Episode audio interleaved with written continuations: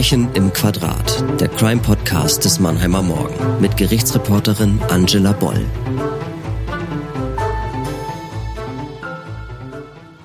Hallo ihr Lieben, es geht weiter bei uns und diesmal beschäftigen wir uns mit einem Mordfall, der mir heute noch unter die Haut geht, obwohl es jetzt fast 20 Jahre her ist. Ich war damals noch nicht lange in Mannheim, hatte mich hier wohlgefühlt als junge Frau und das Stadtleben sehr genossen.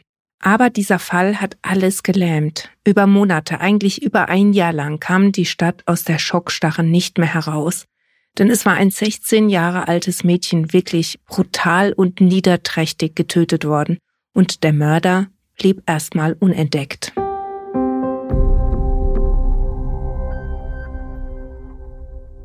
Der Lkw-Fahrer will nur eine Pause einlegen, parkt seinen Truck an einer abgelegenen Straße in Mannheim neben einem Brachgelände. Es ist Freitagmorgen, der 20. Juni 2003, ein Brückentag.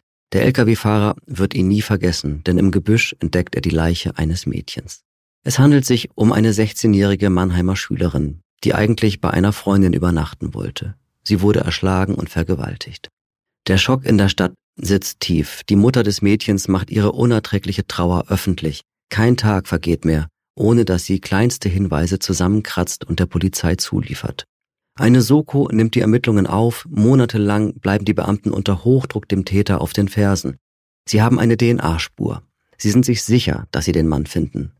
Die bis dato größte Massenspeichelaktion in Baden-Württemberg läuft an. Woche für Woche werden tausende Männer zum Test gebeten. Nichts. Knapp ein Jahr nach dem Tod des Mädchens lenkt die Mutter die Ermittler auf eine Gruppe junger Männer. Auch sie werden zum Speicheltest gebeten. Und diesmal ist die DNA des Täters dabei. Der 24-Jährige aus Mannheim gesteht die Tat. Er habe an dem Abend Drogen genommen und sich mit Pornos aufgeheizt, dann sei er losgezogen, um ein Mädchen zu vergewaltigen.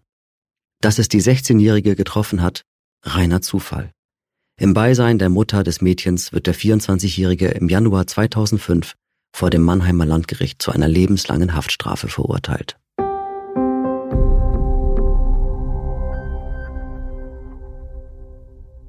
Wir atmen erstmal durch. Und ich möchte euch an der Stelle kurz warnen. Ihr wisst, Verbrechen im Quadrat ist ein True Crime Podcast. Alle Fälle sind tatsächlich so passiert und meine Gäste waren an der Aufarbeitung involviert. Wir sind also sehr nah dran. Ihr wisst auch, dass wir hier versuchen, möglichst sachlich über die Fälle zu berichten. Trotzdem, auch ohne Skandalisierung sind die Fakten in diesem Fall schwer zu ertragen.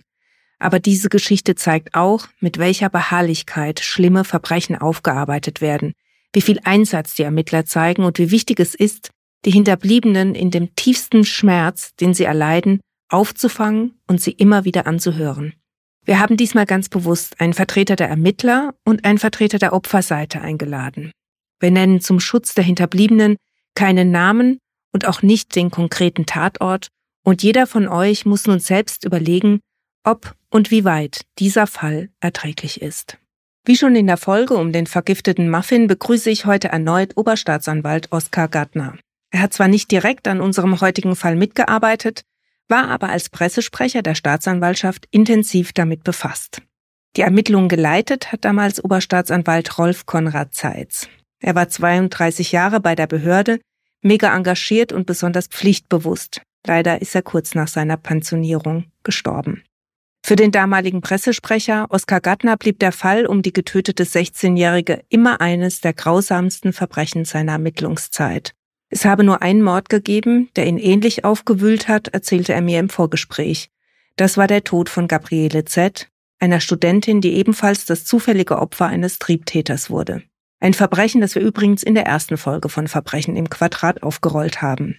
Jetzt hat Oskar Gattner, der mittlerweile in Pension ist, nochmal sehr tief im Archiv gewühlt und die Akten aus dem Jahr 2003 hervorgeholt, um uns berichten zu können. Danke, dass Sie sich diese Mühe gemacht haben und auch, dass Sie heute bei uns im Studio sind. Herzlich willkommen, Oskar Gattner. Hallo, Frau Bull. Mein zweiter Gast heißt Thomas Franz. Er ist seit 1997 Anwalt und spezialisiert auf Strafrecht. Selten habe ich ihn als Verteidiger erlebt, denn er hat es sich zum Auftrag gemacht, die Opferseite zu vertreten. Im Gericht erhebt er deshalb in der Regel als Anwalt der Nebenklage das Wort. Er greift Position für die Hinterbliebenen oder für die Opfer von Straftaten. Thomas Franz engagiert sich außerdem als stellvertretender Landesvorsitzender ehrenamtlich im Weißen Ring, einem gemeinnützigen Verein, der Kriminalitätsopfern hilft und sie im Umgang mit ihrer Erfahrung unterstützt. In dem Fall, über den wir heute sprechen, hat er die Mutter des getöteten Mädchens anwaltlich begleitet, aber da war, wie in vielen Fällen, eben nicht nur sein juristischer Verstand gefragt, sondern viel Empathie, Zeit und Feingefühl. Auch darüber spreche ich heute mit dem Catcher Rechtsanwalt Thomas Franz. Herzlichen Dank, dass Sie heute bei uns sind. Grüß Gott, Frau Boll. Herr Gartner, das Verbrechen passierte in der Nacht nach Fronleichnam. Das Mädchen war unterwegs, hatte zu Hause angekündigt, bei einer Freundin zu übernachten und war deshalb auch nicht vermisst worden. Wir haben im Einspieler gehört, dass ein Lkw-Fahrer die Leiche entdeckt hat. Ich nehme an, er war es auch, der die Polizei informiert hat. Das ist richtig. Der Lkw-Fahrer hatte eine Pause eingelegt und der Auffindeort lag ja entlang eines Weges etwas abgelegen zwischen zwei Stadtteilen. Und nachdem er realisiert hatte, was ihm sich da dargeboten hatte, hat er gleich die Polizei informiert, die dann sofort auch natürlich an den Tatort kam und die Ermittlungen unmittelbar gleich aufgenommen hat. Welches Bild hat sich denn den Ermittlern geboten, als sie an den Tatort kamen? Die ersten Erkenntnisse waren, dass das Opfer offensichtlich durch Gewalteinwirkung gegen den Kopf ums Leben gekommen war und aufgrund der teilweisen Entkleidung der Leiche musste man auch davon ausgehen, zu diesem Zeitpunkt bereits, dass es sich um ein Sexualverbrechen handelte. Was gab es denn faktisch für Beweise, die gesichert werden konnten am Tatort? Zunächst wurden Boxershorts aufgefunden, es wurde in einiger Entfernung allerdings ein Schreckschussrevolver aufgefunden und es wurden unmittelbar im Bereich des Tatorts eine Zigarettenkippe, Steine und Kleidungsstücke des Opfers gesichert.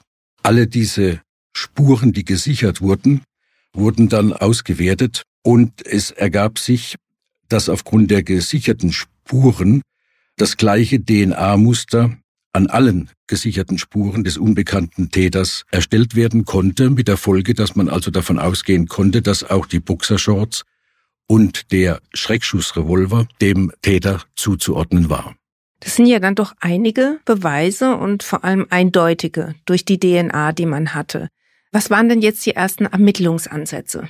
Die DNA ist natürlich ein entscheidender Ermittlungsansatz weil durch die Einstellung des DNA-Musters in die Kartei normalerweise ein Täter ermittelt werden könnte, wenn seine DNA bereits einliegt. Das war aber, wie es sich in der Folge ergeben hat, in der Bundesrepublik nicht der Fall. Es wurde auch im europäischen Ausland überprüft und es gab auch ein entsprechendes Rechtshilfeersuchen in die USA, aber dieser Versuch über die DNA den Täter unmittelbar zu identifizieren, ist seinerzeit nicht gelungen. Es begann daher die übliche Sonderarbeit einer in solchem Fall bestehenden Sonderkommission, die die Ermittlungen aufgenommen hat. Und natürlich ging es dann zunächst um die Kontaktpersonen des 16-jährigen Opfers, diese festzustellen und zu rekonstruieren, wie und wo sie sich an dem Vorabend oder an dem Tag aufgehalten hat und in der Folge auch an den Tatort gekommen ist. Bevor wir näher darauf eingehen, es gab ja viele Dinge, die überprüft werden konnten am Tatort. Wann hatten Sie denn das erste Mal Kontakt zu der Mutter? War in der gleichen Woche sogar noch. Ich habe sie dann zu Hause besucht. Ich habe eine Frau angetroffen, die sich in, in diesem Moment völlig nachvollziehbar in einem Ausnahmezustand befunden hat. Da muss überhaupt erstmal das Geschehene für sich realisieren können. Aber gleichwohl hat sie bereits beim ersten Treffen einen sehr starken Eindruck auf mich gemacht, mit dem Ziel, der Mörder muss gefunden werden. War sie denn in sich gekehrt oder offen, sehr nach außen? Es war so eine Mischung. Natürlich sind die Gedanken immer wieder abgeschweift zu ihrer Tochter, dann sieht man so, der Blick kehrt sich praktisch nach innen, man wird ruhiger, dann aber wieder relativ fordernd, ja. Wir müssen den Täter kriegen. Das war von Anfang an ihr oberstes Ziel.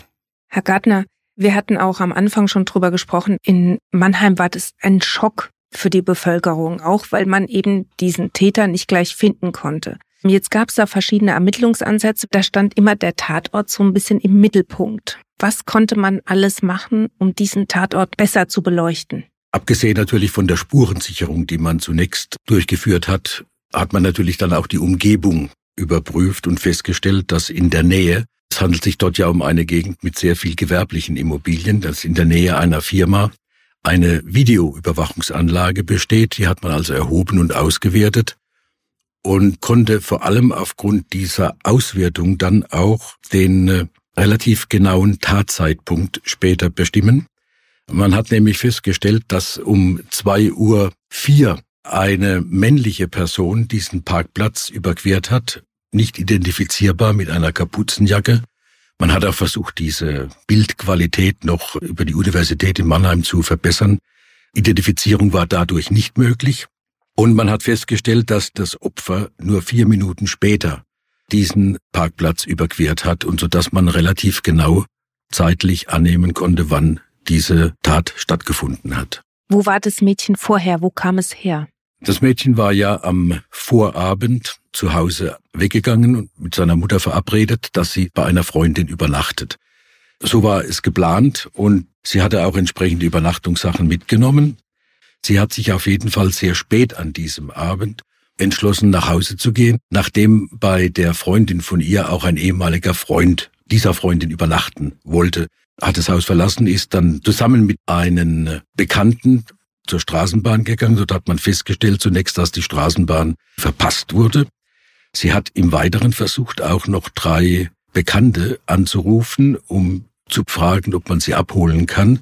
Auch da hat sie keinen Kontakt bekommen und sie hat sich dann letztlich in der Stadt von ihrem Bekannten getrennt und einen Bus genommen in diesen Stadtteil, von dem sie sich dann aus zu Fuß auf den Weg gemacht hat.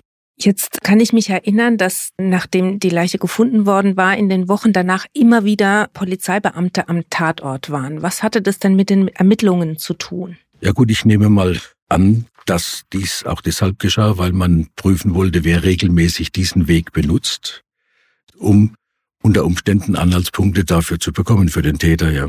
Wie ist es denn, wenn man so eine Ermittlung anstellt und man merkt, in den ersten Tagen hat man keine direkten Tatverdächtigen, man hat aber eine DNA, wird trotzdem auch nochmal so ein Profil angelegt, dass man ungefähr weiß, welche Person man sucht? Ich meine, bei so schweren Verbrechen ist natürlich auch eines üblich, dass man, wenn man nach einem unbekannten Täter sucht, eine sogenannte operative Fallanalyse durch das LKA erstellen lässt. Das hat man vorliegend auch gemacht und erstaunlich ist auch, dass in dem von dem LKA erstellten Täterprofil, psychologischen Profil doch davon die Rede ist, dass er geringe kommunikative Fähigkeiten ihm zuschreibt, dass man davon ausgeht, dass er ein geringes Selbstbewusstsein hat.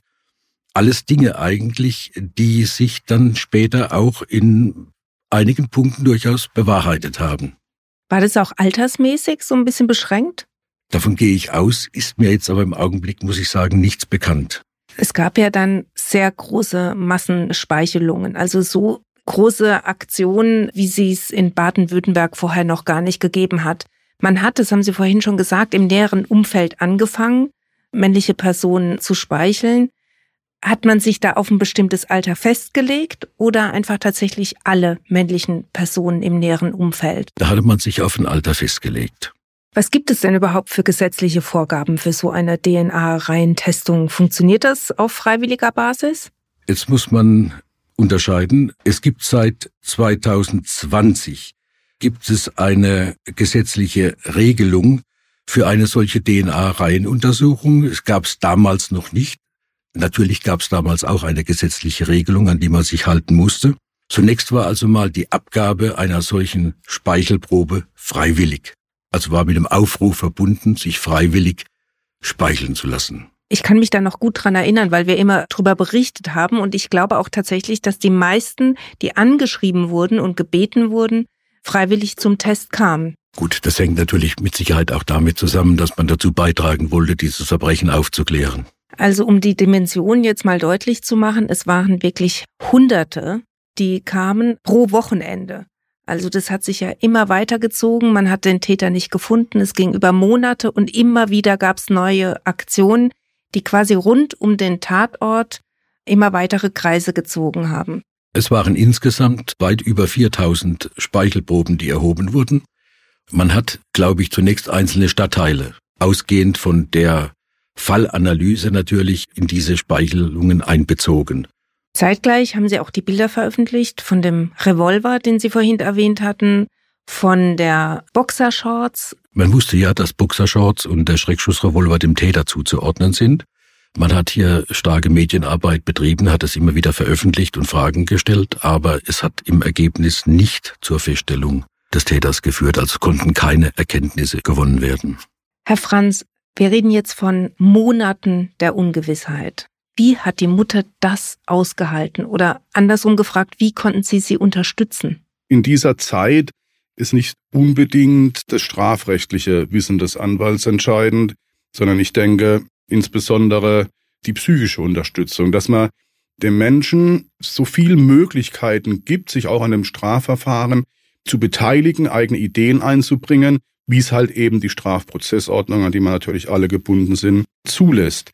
Ich habe die Mutter vielfach begleitet. Wir waren gemeinsam auf der Beerdigung, stark überwacht von Polizeikräften, die Beerdigung. Es hat im Vorfeld mit der Polizei und auch der Presse geklärt werden müssen, wer soll reinkommen auf den Friedhof, um für die Presse berichten zu können, dass das nicht so überfrachtet ist. All das wurde mit der Mutter abgestimmt.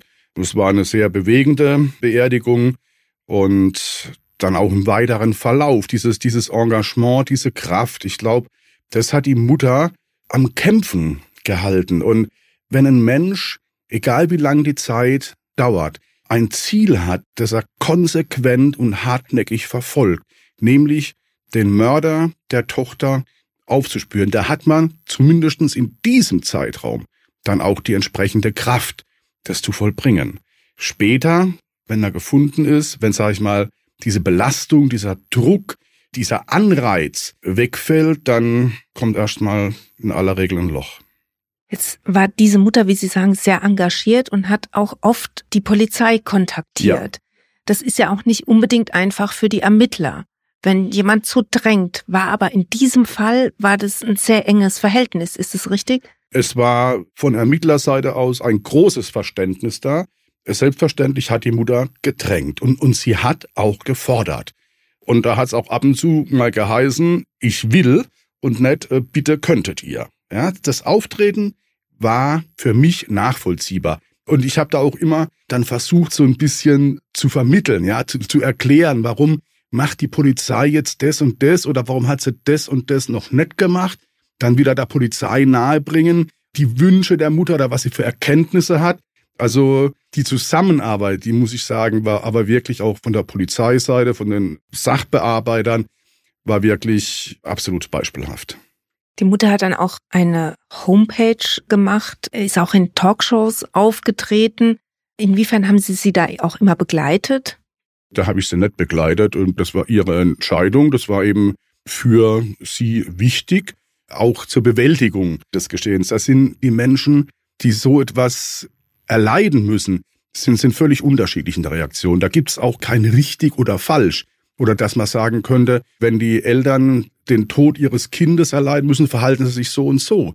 Nee, der eine, der muss agieren, der, der muss dabei sein, der muss alles wissen bis hin zum Obduktionsbericht, den er selber lesen muss, um die Sache zu verkraften, zu verarbeiten. Und der andere Elternteil, der möchte alles von sich schieben, sagt, ich möchte mal zur Gerichtsverhandlung gehen. Da gibt es, wie gesagt, kein richtig und falsch. Es muss jeder Mensch nach seiner eigenen Auffassung, Wertschätzung, Kraft entscheiden. Jetzt haben wir ja gehört, es ging über Monate intensiv die Ermittlungen. Man hatte den genauen Ablauf des Tatabends. Man hatte so viele Beweismittel. Aber es hat einfach dieser Täter gefehlt. Was haben denn die Ermittler der Mutter für ein Gefühl gegeben? Haben Sie auch mal erwähnt, es kann sein, dass wir ihn nie finden werden? Nein. Also Sie haben nicht nur der Mutter das Gefühl gegeben, sondern Sie haben auch mir das Gefühl gegeben. Weil es ist ja so, Frau Boll, der Täter stand ja kurze Zeit nach der Tat, stand er zweifelsfrei fest. Durch die DNA. Wir haben nur noch nicht gewusst, wer es ist. Aber die Hoffnung, wenn man eine so eindeutige Beweislage hat, dass man den Täter ermitteln kann, dass man irgendwann auf die DNA stößt und den Menschen dahinter ermitteln kann. Daran hat die Polizei nie einen Zweifel gelassen und es waren keine Sprüche. Das war die tiefste Überzeugung der Beamten. Und sie hat sich ja auch bestätigt. Herr Gartner, es wurde dann auch noch bei XY der Fall aufgegriffen. Auch da gab es keine hilfreichen Hinweise. Sie hatten es vorhin schon erwähnt, etwa ein Jahr nach der Tat waren es über 4300 Männer, die ihre DNA abgegeben hatten. Dann kam ein Hinweis der Mutter, die auf eine bestimmte Gruppe aufmerksam gemacht hat, wenn ich mich richtig erinnere. Die Polizei hatte ja bereits zu Beginn der Ermittlungen, und zwar noch am Tag des Auffindens der Leiche, umfangreiche Ermittlungen im Umfeld des Opfers durchgeführt und auch an diesem Tag einen Zeugen vernommen, einen Bekannten der Tochter, der angegeben hat, dass er das Opfer drei Wochen vor der Tat zum letzten Mal gesehen hatte im Schwimmbad und er sei damals nicht mit ihr im Schwimmbad gewesen, sondern mit zwei Bekannten, aber er habe auch nicht näheren Kontakt zu ihr an diesem Tag gehabt. Und da hat die Mutter nochmal darauf hingewiesen, wer diese Bekannten denn gewesen seien, die der erwähnt habe, der Zeuge in seiner Vernehmung. Und das hat dazu geführt, dass man diesen Zeugen nochmal nachvernommen hat. Er hat dann zwei Namen genannt, mit denen er an diesem Tag im Schwimmbad gewesen sei. Allerdings, man muss zu sagen, hat später sogar korrigiert, es könnte sogar falsch gewesen sein, aber er hat auf jeden Fall zwei Namen genannt, von denen einer sich dann als der Täter in der Tat herausgestellt hat. Das heißt, sie wurden vernommen und mussten auch eine Speichelprobe abgeben. Der eine war damals in einer Klinik, wurde dort vernommen, der andere wurde vorgeladen, das war dann auch der Täter, der wurde vernommen, befragt und hat dann auch freiwillig eine Speichelprobe abgegeben, ja. Und dann war das doch ein Knall. Es war schon ein Jahr vergangen nach der Tat und jetzt hatte man den gefasst. Wie war das in den Ermittlungen? Das muss doch eine Wahnsinnserleichterung gewesen sein. Ich glaube, das kann man ganz gut nachvollziehen, wenn man sich nochmal verdeutlicht, dass von Seiten der Polizei über 4000, wir haben es bereits erwähnt, Speichelproben erhoben wurden, dass über 6000 Personen insgesamt überprüft wurden, dass insgesamt weit über 1000 Spuren verfolgt wurden, immer natürlich in der Erwartung, es gelingt, den Täter zu finden und jedes Mal natürlich verbunden mit einer Enttäuschung, wenn es nicht der Fall war, dass ich dann natürlich, wenn das Ergebnis kommt, die DNA stimmt hundertprozentig mit den sichergestellten Spuren am Tatort überein, dass das natürlich ein, ja, eine Erleichterung ist, ja. Es war in ganz Mannheim auch im Umfeld eine Erleichterung natürlich auch, weil ja immer die Angst mit umging, dass noch ein Triebtäter frei rumläuft. Also ich kann mich da selber dran erinnern als junge Frau. Das war einfach eine sehr ungewisse Zeit, eine Zeit, in der die Stadt wirklich ein bisschen unter Angst stand. Der Täter wurde dann am Arbeitsplatz festgenommen. Kann ich mich noch erinnern, dass wir darüber berichtet haben. Hat er denn dazu was gesagt zu den Vorwürfen? Der Täter wurde ja viermal polizeilich vernommen und einmal auch richterlich bei der Eröffnung des Haftbefehls. In allen Vernehmungen war er eigentlich geständig.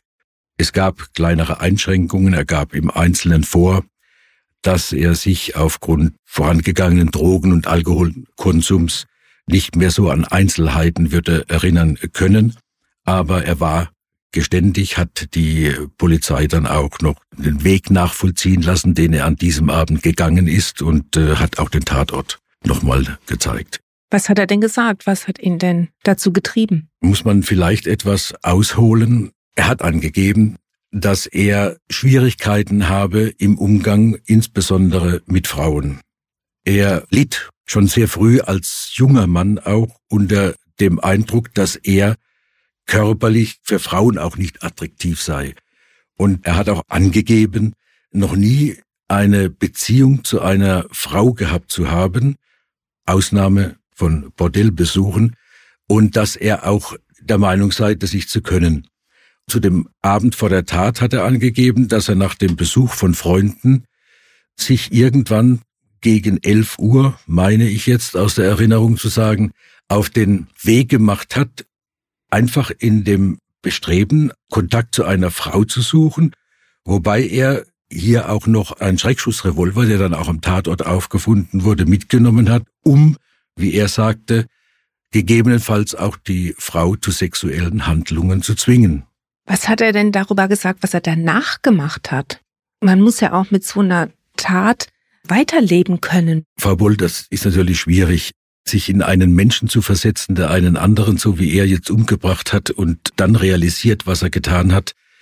Es ist schon schwer, das nur nachvollziehen zu wollen. Er selbst hat angegeben, dass er noch am Tatort dann, nachdem ihm das klar geworden sei, eine Zigarette geraucht und auch geweint habe. Aber er hat dann wohl relativ schnell auch den Tatort verlassen. Und ist nach Hause gegangen. Er hat bei seiner Mutter noch gelebt, wenn ich mich richtig erinnere. Richtig, ja. Was hat er dann zu Hause gemacht? Er war ja stark blutverschmiert. Er hat wohl seine Kleider ausgewaschen, hat die dann zunächst versteckt nach eigenen Angaben, hat sie später bei einem Besuch in seinem Heimatland, hat er die dann entsorgt. Oder verbrannt, hat er, glaube ich, angegeben, ja. Herr Franz, wie hat denn die Mutter reagiert, als sie erfahren hat, der Täter ist gefasst? Wie sie direkt reagiert hat, kann ich Ihnen gar nicht sagen, weil ich nicht dabei war. Ich erinnere mich aber genau an den Tag, als der Anruf kam. Man sieht ja bereits an der Nummer, das ist die Polizei, jemand von den Sachbearbeitern. Und dann wird mir nur gesagt, wir haben ihn. In dem Augenblick, da läuft es einem ja warm und kalt den Rücken runter. Es kommen Bilder aus dem vergangenen Jahr, was man alles für Eindrücke hatte. Und dann habe ich die gesagt, sagen Sie da Mutter. Und da habe ich gesagt, nee, das ist euer Verdienst, nicht mein Verdienst, das macht ihr. Und daraufhin sind dann die beiden führenden Sachbearbeiter zur Mutter nach Hause gefahren und haben mir das alles berichtet. Ich habe mit ihr natürlich dann im Anschluss telefoniert und es war zwischen kaum glauben können und Erlösung. Ja, auch ein Wechselbad der Gefühle, was die Frau durchlebt hat. Das Tragische ist ja auch, dass der Vater von dem Mädchen tatsächlich kurze Zeit nachdem der Täter gefasst wurde, also wenige Tage später, gestorben ist an Herzversagen. Ist das richtig? Habe ich auch so in Erinnerung, dass er verstorben ist, ja. Herr Gartner, der Täter hat ja immer gesagt, es gab keinen Zusammenhang zwischen ihm und dem Mädchen. Er hat behauptet, er kannte das Mädchen nicht. Jetzt hatten Sie vorhin gesagt, man kam doch drauf über die Freunde, über das Umfeld. Was hat sich denn am Ende ergeben? Letztlich hat sich kein Hinweis dafür ergeben und kein wirklicher Anhaltspunkt, dass er das Opfer gekannt hat.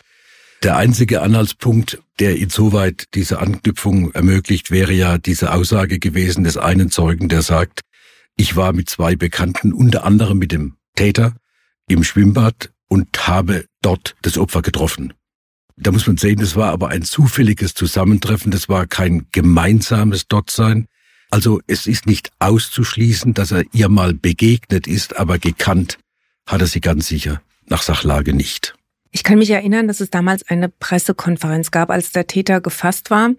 Und da wurde gesagt, dass er tatsächlich aufgrund seiner Wohnadresse bei der nächsten Speichelaktion dran gewesen wäre. Also er hätte dann eine Speichelprobe abgeben müssen. Erinnere ich mich da richtig? Die Polizei hat ja begonnen, zunächst in diese Reihenuntersuchung bei der Untersuchung der DNA die entsprechenden in Betracht kommenden Personen aus den beiden Stadtteilen einzubeziehen, die zwischen dem Verbindungsweg lagen, an dem die Leiche gefunden wurde. Nach Sachlage war es eigentlich logisch, dass man nun, weil man ja nicht sicher davon ausgehen konnte, dass der Täter aus einem dieser beiden Stadtteile stammt, hätte auch einem angrenzenden Stadtteil stammen können, hätte man wohl den nächsten einbezogen und das wäre wohl der Stadtteil gewesen, in dem dann der Täter tatsächlich auch gewohnt hat. Ich habe mich damals gefragt, ob die Mutter des Täters, er hat ja noch zu Hause gelebt, nicht vielleicht doch was geahnt hat. Diese Boxershorts, die waren überall in der Presse und auch der Trommelrevolver, davon waren Bilder abgelichtet. Gab es denn nicht irgendwelche Hinweise, dass die Mutter möglicherweise was geahnt hat? Da hat's keinerlei Hinweise, auch keinen Verdacht dahingehend gegeben, dass die Mutter etwas geahnt haben könnte oder tatsächlich geahnt hat. Ich kann mich auch noch erinnern, dass sie im Gericht erstens mal die Aussage verweigert hat, aber auch wirklich vollkommen aufgelöst war, verständlicherweise. Aber offenbar nachweisen konnte man ihr da wirklich nichts. Man kann nicht in die Köpfe hineinschauen, ob sie etwas geahnt hat oder nicht. Denkbar, aber ich frage mich auch, ob eine Mutter natürlich ohne weiteres bei so einem Verbrechen gleich in Betracht zieht, dass das ihr Sohn sein könnte. Ich glaube, das ist auch ein unheimlich ferner Gedanke, den man nicht so einfach nimmt. Und diese Boxershort, das war Massenware. Sie hat ja auch nicht gesehen. Sie hat nur gemerkt, dass jetzt Boxershorts fehlen, wenn sie das überhaupt gemerkt hat. Also ich meine, Davon kann man nicht ausgehen und es gab dafür auch wirklich keine Anhaltspunkte, dass sie in irgendeiner Weise geahnt oder tatsächlich gewusst hat, dass ihr Sohn dieses Verbrechen begangen hat. Herr Franz, der Prozess hat dann im Januar begonnen.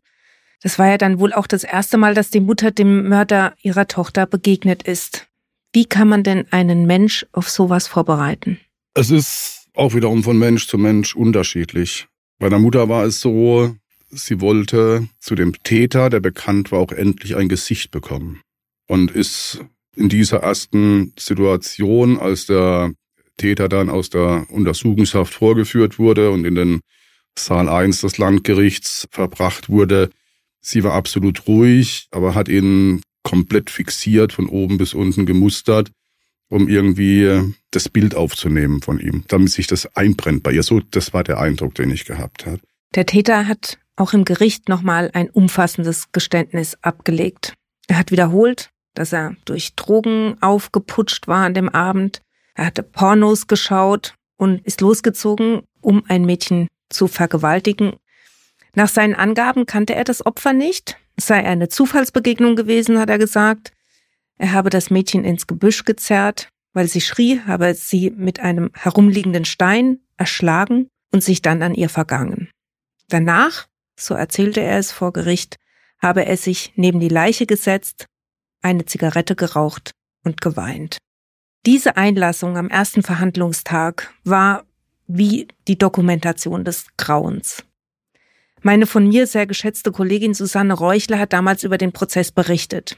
Ich habe auch mit ihr nochmal über den Fall gesprochen und sie hat mir gesagt, der Täter habe entmenschlicht auf sie gewirkt. Völlig unbeeindruckt von seiner eigenen Abartigkeit. Welche Erinnerungen haben Sie denn an den Mann, Herr Franz? Ich würde sagen, er kam mir vor, als würde er teilweise an dem Prozess gar nicht teilnehmen. Er saß oftmals zusammengesunken auf seinem Stuhl, hat zu Boden geschaut, hat vor sich hingeschaut und hat es über sich ergehen lassen letztendlich. Also er hat nicht dann agiert oder sich zur Wehr gesetzt oder ein unpassendes Verhalten, wie auch immer, gezeigt. Er hat gesagt, okay, so ist es jetzt halt und ich bin halt hier, weil ich hier sein muss.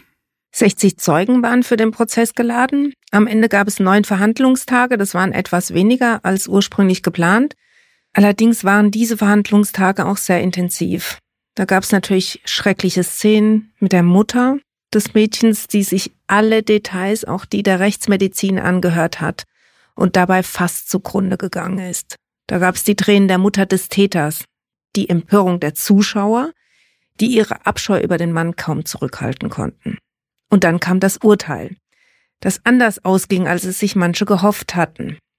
Lebenslang hatte damals ihr Kollege Seitz gefordert, Herr Gattner ebenso wie Sie, Herr Franz, und beide Seiten hatten gehofft, dass die besondere Schwere der Schuld festgestellt wird. Und der damalige Verteidiger Steffen Kling, der übrigens auch in der Muffin-Folge zu Gast war, hatte auf Totschlag plädiert. Das Urteil lautete am Ende lebenslang. Allerdings wurde die besondere Schwere der Schuld eben nicht festgestellt und die Zuschauer waren wirklich empört darüber. Herr Gattner, warum wurde denn die besondere Schwere der Schuld nicht festgestellt? Ihnen liegt ja die Urteilsbegründung vor. Dazu muss man zum ersten festhalten, dass die Kammer den äh, Angeklagten ja verurteilt hat wegen Mordes, wegen gefährlicher Körperverletzung, wegen besonders schwerer Vergewaltigung mit Todesfolge und dann auch noch wegen unerlaubten Führens einer Schreckschusswaffe. Wenn man die besonders Schwere der Schuld feststellen will, wenn die Kammer dies feststellen will, dann muss sie eine Gesamtabwägung nach der Tat und der Täterpersönlichkeit vornehmen. Und es müssen deutlich erhöhende Schuldumstände vorliegen, und es dürfen natürlich nicht die Umstände sein, die zur Verurteilung geführt haben. Jetzt muss man natürlich berücksichtigen, die Tötung des jungen Mädchens war zu Mord qualifiziert, war Mord, weil das Motiv des Täters die Befriedigung des Geschlechtstriebes war und auch die Ermöglichung einer weiteren Straftat, nämlich die sexuellen Handlungen, die er vornehmen wollte. Und in diesem Fall liegt im Zweifelsfall eine eine doppelte Wertung vor und da besteht ein Doppelverwertungsverbot. Man kann nicht die Umstände, die dazu geführt haben, dass überhaupt ein Mord vorliegt, jetzt wiederum verwenden, um nochmal zu sagen, wegen dieser Umstände stelle ich die besonders Schwere der Schuld fest. Das war letzten Endes der Grund, und zwar die, einfach die Beachtung des sogenannten Grundsatzes des Doppelverwertungsverbotes. Hat es denn eine Rolle gespielt? Er war ja ein völlig unbescholtener Bürger bis dato. Das spielt natürlich bei der Gesamtabwägung eine Rolle. Aber ich glaube nicht, dass bei einer so schweren Tat jetzt die Unbescholtenheit letzten Endes den Ausschlag gegeben hätte, dass man davon absieht, die besonders Schwere der Schuld festzustellen. Die Tat war motiviert von dem Sexualtrieb und diese Motivation hat, um es nochmal zu betonen, auch dazu geführt, dass die Tötung als Mord qualifiziert war und zu lebenslänglicher Freiheitsstrafe geführt hat, so dass diese Umstände nicht nochmal herangezogen werden konnten, um letzten Endes die besondere Schwere der Schuld festzustellen. Herr Franz, wie war es denn für die Mutter, dieses Urteil zu hören? Sie hatte sich ja was anderes erhofft. Sie hat sich was anderes erhofft gehabt, aber die Mutter war ein sehr spiritueller Mensch und auch ein sehr gläubiger Mensch. Für sie war es letztendlich die letzte Strafe, es war lediglich die irdische Strafe, die verhängt worden ist und sie war der festen Überzeugung, dass er vielleicht in einer anderen Welt für das, was er getan hat, dann auch nochmal entsprechend bestraft werden wird. Können Sie sich noch erinnern, wann Sie die Mutter das letzte Mal gesehen haben? Ja, da kann ich mich noch sehr gut dran erinnern. Nachdem ein Strafverfahren ja rechtskräftig abgeschlossen ist, ist zu entscheiden, was mit den asservierten Gegenständen geschieht.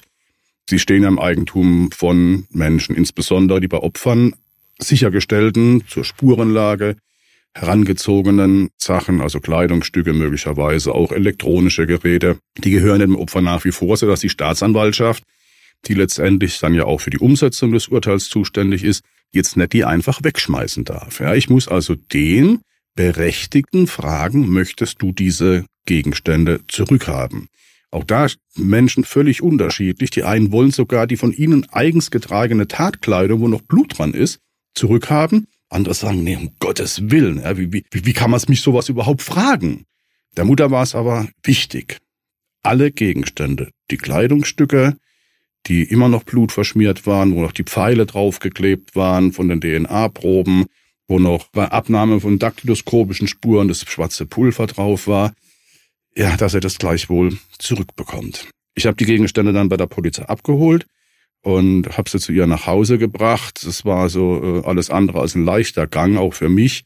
Und ich weiß noch, wie wir da am Küchentisch zusammen gesessen sind, sie die Sachen ausgepackt hat und dann drüber gestreichelt hat. Ja, also als würde sie über die Hose ihrer Tochter streicheln, während die Tochter noch drin ist. Also es war, es war absolut, absolut bewegend. Und wenn man dann sowas, äh, ja, mitfühlt und miterlebt, da gehen sie dann anschließend nicht zur Tagesordnung über.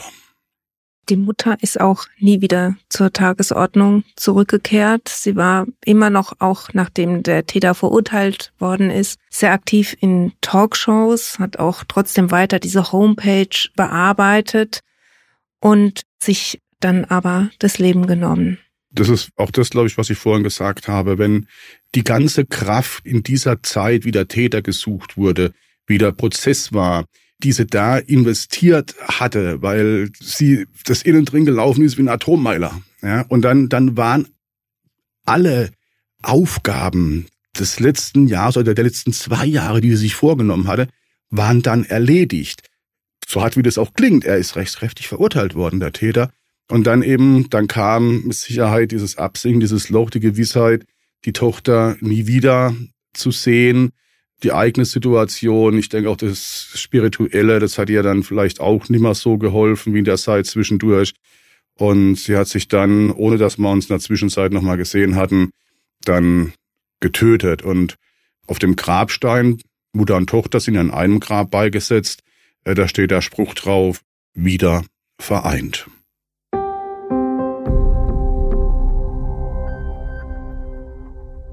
Es ist ja wirklich eine furchtbare Familientragödie, eine abartige Tat, die am Ende die ganze Familie zerstört hat. Ich habe mich für den Podcast nochmal nach dem Täter erkundigt. Er ist am 18.07.2019 aus der Haft entlassen worden. 15 Jahre und 48 Tage war er in Haft. Er wurde direkt nach seiner Entlassung nach Kroatien abgeschoben. Ich habe auch nochmal mit seinem Verteidiger Steffen Kling gesprochen. Aber er konnte mir auch nicht mehr zum Verbleib des Mannes oder zu dessen Familie sagen. Er hatte ihn einmal noch in der Haft besucht und dann nie wieder gesehen. Damit verabschiede ich mich für heute und danke meinen beiden Gästen Oskar Gartner und Thomas Franz für ihren Besuch und die Zeit, die sie sich für diesen Podcast genommen haben. Die nächste Folge gibt's wie gewohnt in vier Wochen. Die meisten von euch haben uns schon abonniert und werden informiert. Alle anderen dürfen uns gerne ab jetzt folgen und uns am besten auch gleich weiterempfehlen. Hintergründe und Videos zu Verbrechen im Quadrat gibt's auf dem Instagram-Kanal des Mannheimer Morgen. Dort erfahrt ihr auch mehr über die vielen anderen Podcasts von meinen Kolleginnen und Kollegen. Wenn ihr mit mir in Kontakt treten wollt, schreibt mir eine Mail an podcast.mamo.de. Bis bald. Ein Podcast des Mannheimer Morgen, produziert von Mischa Krumpe.